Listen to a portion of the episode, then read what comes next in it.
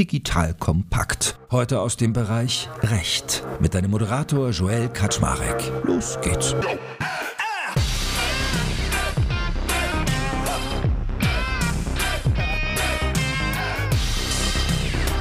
Hallo Leute, mein Name ist Joe Kaczmarek. Ich bin der Geschäftsführer von Digital Kompakt und wenn du hier einschaltest, bist du wie ich auf der Suche nach spannendem Wissen und nicht minder spannenderen Menschen. Beides kriegst du heute wieder Freihaus geliefert und zwar geht es heute in die Legal-Richtung. Wir sprechen nämlich über ESG-Kriterien. Ich finde ein super spannendes, weil auch zeitaktuelles Thema, denn ESG steht ja für Environment, Social und Governance und bedeutet nicht weniger, als dass ich mir überlege als Unternehmen, wie möchte ich eigentlich ethisch agieren.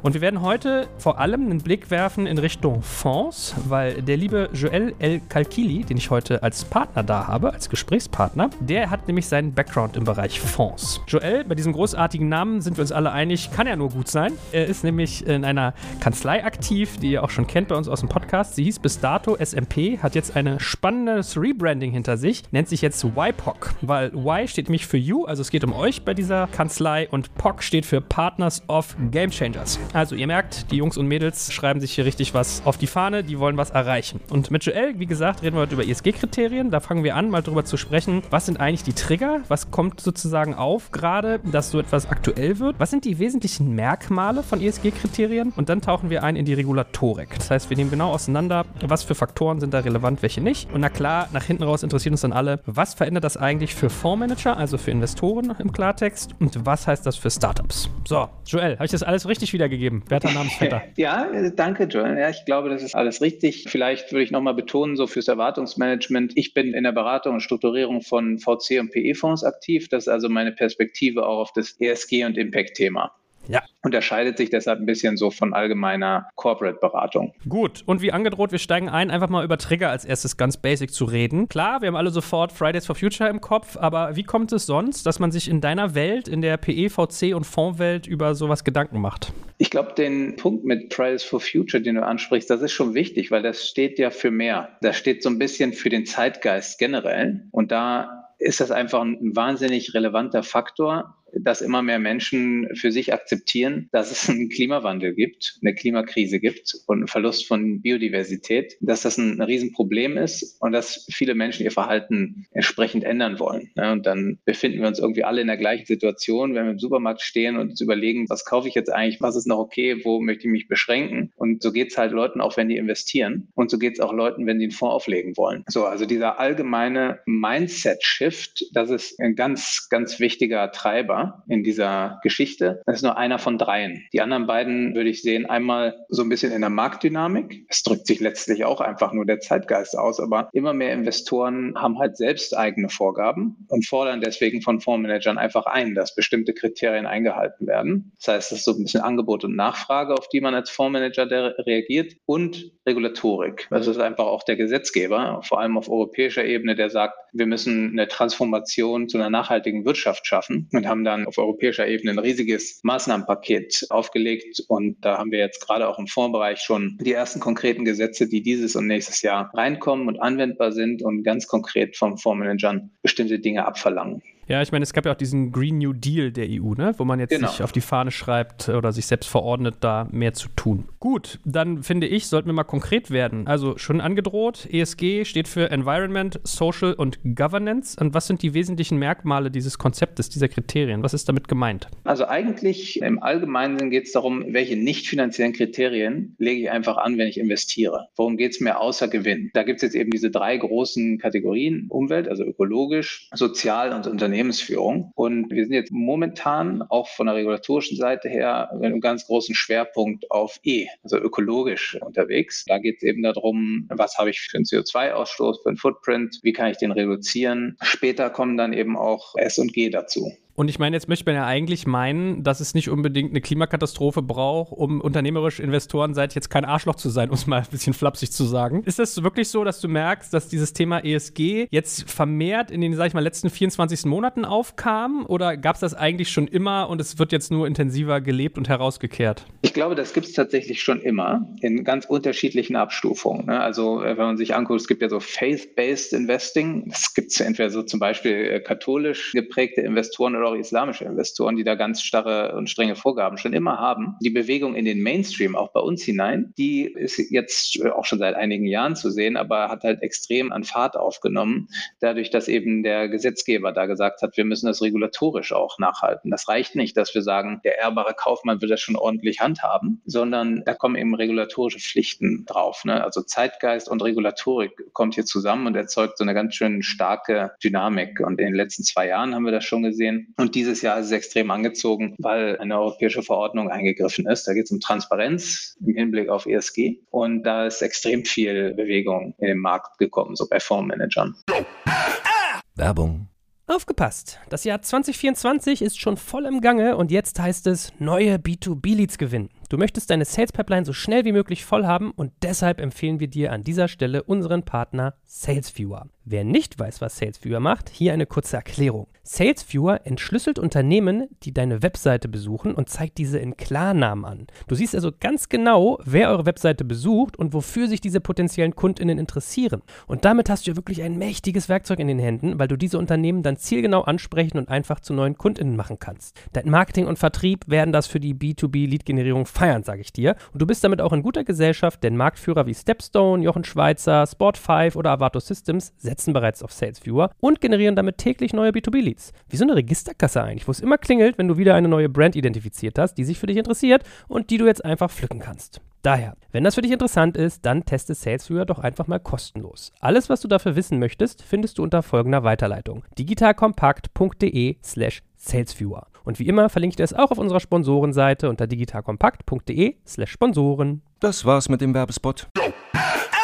Hangeln wir uns doch mal durch die drei Buchstaben durch. Also du hast gesagt, E ist gerade das fokussierteste. Wenn du jetzt als Fondsbetreiber quasi environmental friendly investieren möchtest, also dem E Rechnung tragen, was für Merkmale, was für Faktoren werden denn da angelegt? Grundsätzlich habe ich immer so ein bisschen zwei Seiten, die ich mir anschaue. Erstmal gucke ich mir an, was kann ich als Fondsmanager in meiner eigenen Organisation eigentlich alles tun. Da gibt es also die üblichen Dinge. Ich kann gucken, dass ich meine Reiseaktivitäten möglichst runterfahre und das, was unvermeidbar ist, entweder mit dem Zug mache oder kompensiere. Ich kann mein Büro irgendwie grün betreiben. Also das sind so Themen, die ich selber machen kann. Ne? Das geht ja runter bis Müll trennen im Grunde. Das hat alles so einen begrenzten Impact, weil Fondsmanager eben keine wahnsinnig große Organisation haben. Ich kann es aber eben auch auf meine Fonds übertragen. Ich kann sagen, wenn ich mit dem Fonds A investiere, dann müssen bitte alle Portfoliounternehmen sich bemühen, diese Richtlinie, die ich für mich selbst aufgesetzt habe, auch umzusetzen. Das kann ich in der Regel nicht so wirklich bindend machen. Gerade im VC-Bereich mhm. habe ich keine Mehrheitsbeteiligung, bei der ich sagen kann, hier Portfoliounternehmen, bitte tu dieses und jenes. Aber ich kann schon mich bemühen, das dort umzusetzen, mehr auf einer freiwilligen Basis. Ich kann die auch überzeugen oder ich kann mit anderen Investoren zusammen in einer Transaktionsdoku darauf hinwirken, dass das da Eingang findet. Und dann hast du natürlich einen größeren Hebel. Ne? Das kennen wir von Leaders for Climate Action zum Beispiel. Die machen ja genau das. Ne? Die sagen einmal, gucken wir uns selbst an, unsere Organisation, und wir möchten das auch in die Transaktionsdoku reinbekommen, zumindest mal so als weiche Klausel, dass die Portfoliounternehmen sich bemühen, da ihren ökologischen Fußabdruck in den Griff zu kriegen.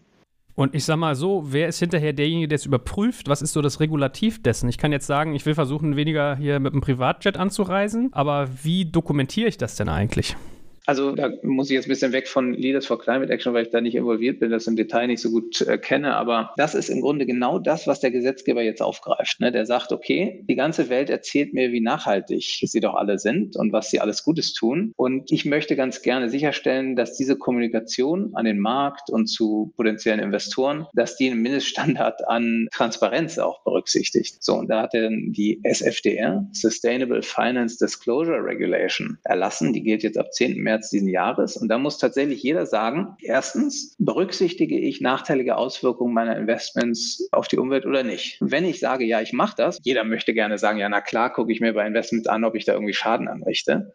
Wenn ich das aber sage, dann muss ich eine ganze Latte an Folgepflichten einhalten. Da muss ich ganz konkrete KPIs anlegen auf mein Portfolio und das dann aggregiert disclosen auf meiner Webseite. So, also genau diese Art von Accountability, sage ich jetzt mal, die forciert der Gesetzgeber da.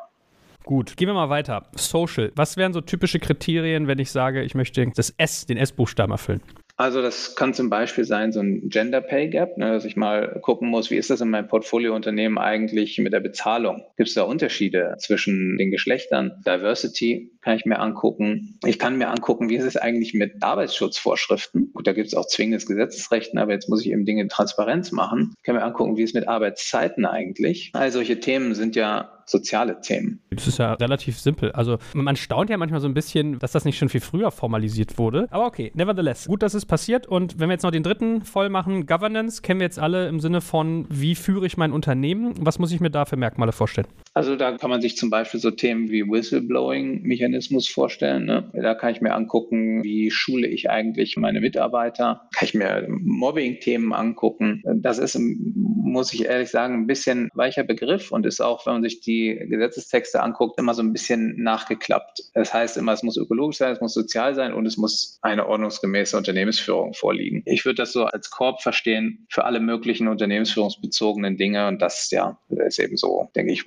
Whistleblowing vor allem, Mobbing, Protection, halte ich meine Berichtswege im Unternehmen ordentlich ein, solche Themen. Gut, jetzt haben wir alle drei Buchstaben einmal durchdekliniert und wir haben uns ja auch in unserem Vorgespräch so ein Stück weit darüber unterhalten. Es gibt ja auch viele Leute, die so andere Begriffe für sich gefunden haben, wie zum Beispiel so Impact Investing oder solche Geschichten. Gibt es da relativ klare Abgrenzungen? Also ich überlege ja auch, ich werde dich nachher so ein Stück weit auch noch in die Richtung fragen, ob es irgendwie so eine Art Siegel gibt oder Labels. Gibt es da klare Merkmale, die ESG jetzt nochmal hervorheben, dass ich das irgendwie ableiten kann oder abgrenzen kann von anderen Faktoren? Es gibt da keine so ganz scharfe gesetzliche Definition. Also um sich dem mal anzunehmen, erklären, was es eigentlich ist. Eine ESG ist, ich kümmere mich darum, dass ich mit meinen Investments keinen Schaden anrichte. Ich gucke mir an, dass ich da keine ökologischen oder sozialen Fehler mache. Also ein Mindestschutz wird da gewährleistet.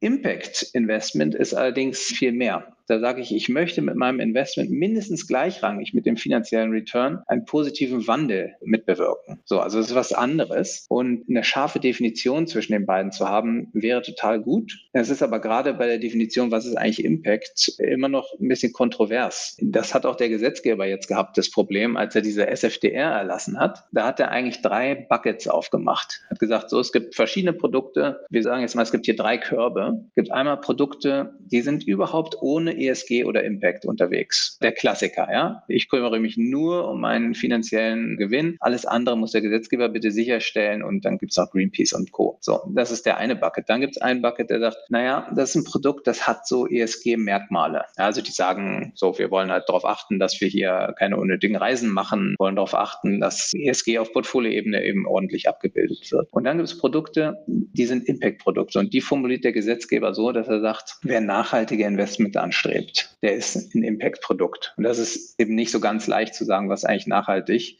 Da ist der Gesetzgeber auch noch dabei, mit einer zweiten Verordnung nachzuhelfen und das richtig runter zu deklinieren. Was heißt eigentlich nachhaltig? Das wird die Taxonomieverordnung sein, die kommt im nächsten Jahr. Super Brücke, weil ich dich als nächstes fragen wollte, was für eine Regulatorik eigentlich in dem Bereich schon vorherrscht. Also kannst du das nochmal äh, runternageln, sozusagen wirklich Punkt für Punkt, wenn wir über ESG reden, was ist da schon reguliert und was noch nicht?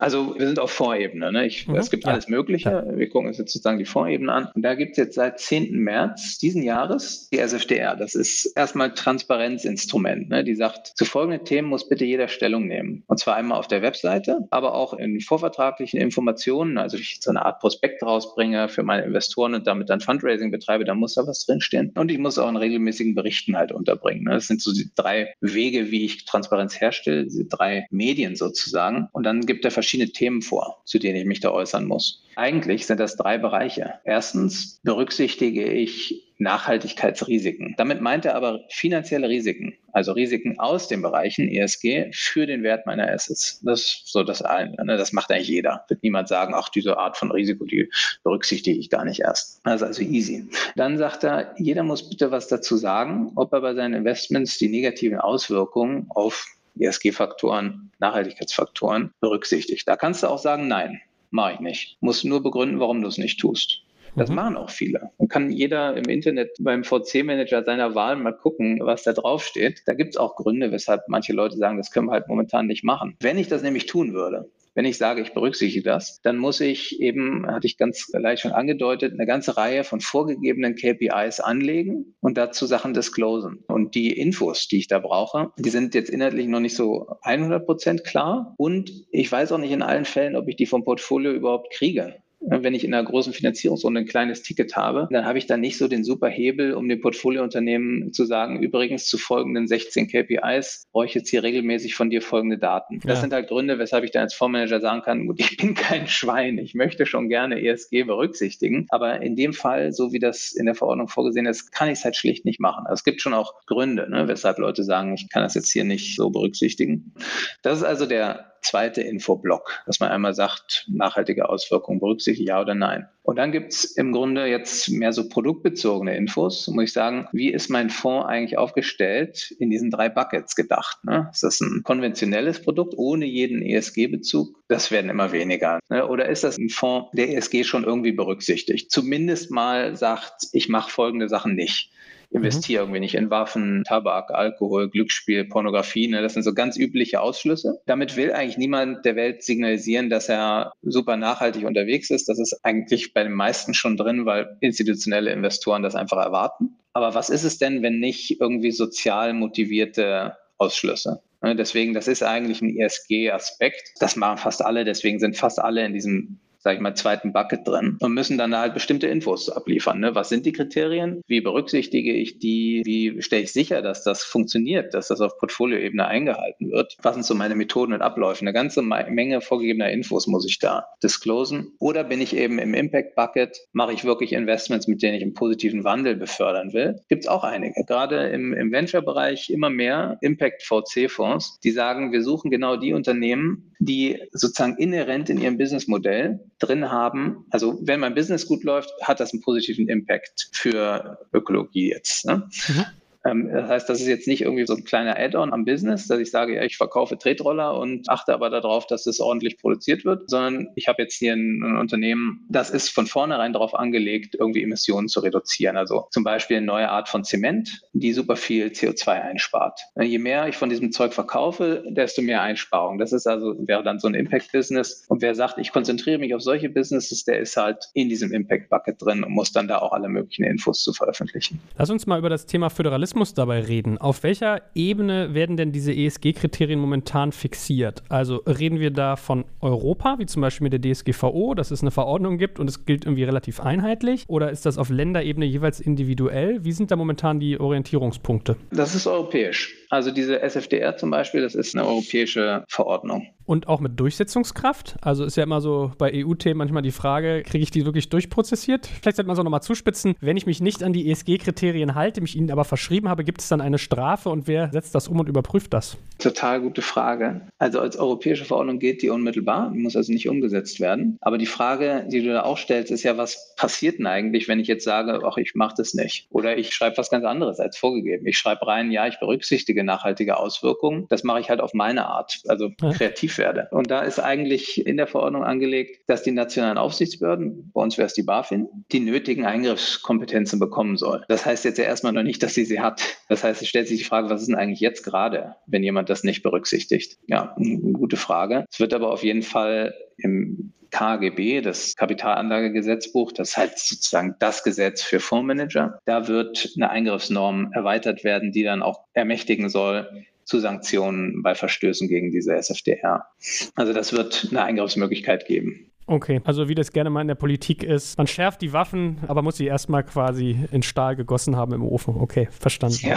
Gut, wenn wir jetzt mal zuspitzen, was würdest du denn sagen, was verändert sich für Fondsmanager eigentlich? Also mal wirklich Hand aufs Herz, wie sieht die Welt vor, sah die vorher aus und sieht sie jetzt aus? Also vorher konnte man tatsächlich relativ frei sagen, klar, Nachhaltigkeit ist mir super wichtig, ich mache nur nachhaltige Investments und musste dann dazu nicht weiter irgendwie Stellung nehmen. Und das ist jetzt schon anders. Ich muss mir über mein Produkt und den ESG-Bezug, den das Produkt Produkt hat, vorab ziemliche Gedanken machen und überlegen, was auch immer ich für Versprechungen mache, kann ich die hier wirklich einhalten? Kann ich das oder will ich das überhaupt? Weil da hängt halt Aufwand dran. Ich muss ja bestimmte Dinge disclosen. Also da ändert sich ganz schön viel, glaube ich. Gerade für Fondsmanager würde ich sagen, ändert sich viel in der Produktkonzeption muss ich halt von vornherein überlegen, wie möchte ich mein Produkt mit Blick auf ESG positionieren. Das war vorher nicht so. Das finde ich schon einen ziemlichen Unterschied. Und für Portfoliounternehmen, also für Startups, wenn sie sich eine Strategie überlegen, wie sie an Geld kommen, wer sind eigentlich meine potenziellen Investoren, würden auch diese Überlegungen eine Rolle spielen. Was habe ich eigentlich für ein Business? Ist das ein Impact-Business? Wenn ja, wer sind eigentlich die Impact-Investoren, die ich da ansprechen kann? Und wenn nein, welcher Investor wird von mir was erwarten? Also welche Art von Reporting zum Beispiel? Ist das für mich vielleicht ein Vorteil, wenn ich von vornherein sage, das erforderliche Reporting für Artikel 8 SFDR oder Artikel 4, das bringe ich sozusagen mit. Das ist kein Problem. Wer auch immer hier investiert, der kriegt das so. Ich habe die Prozesse bei mir entsprechend aufgesetzt. Ich könnte mir auch vorstellen, dass das Überlegungen sind, die für Portfoliounternehmen interessant sind.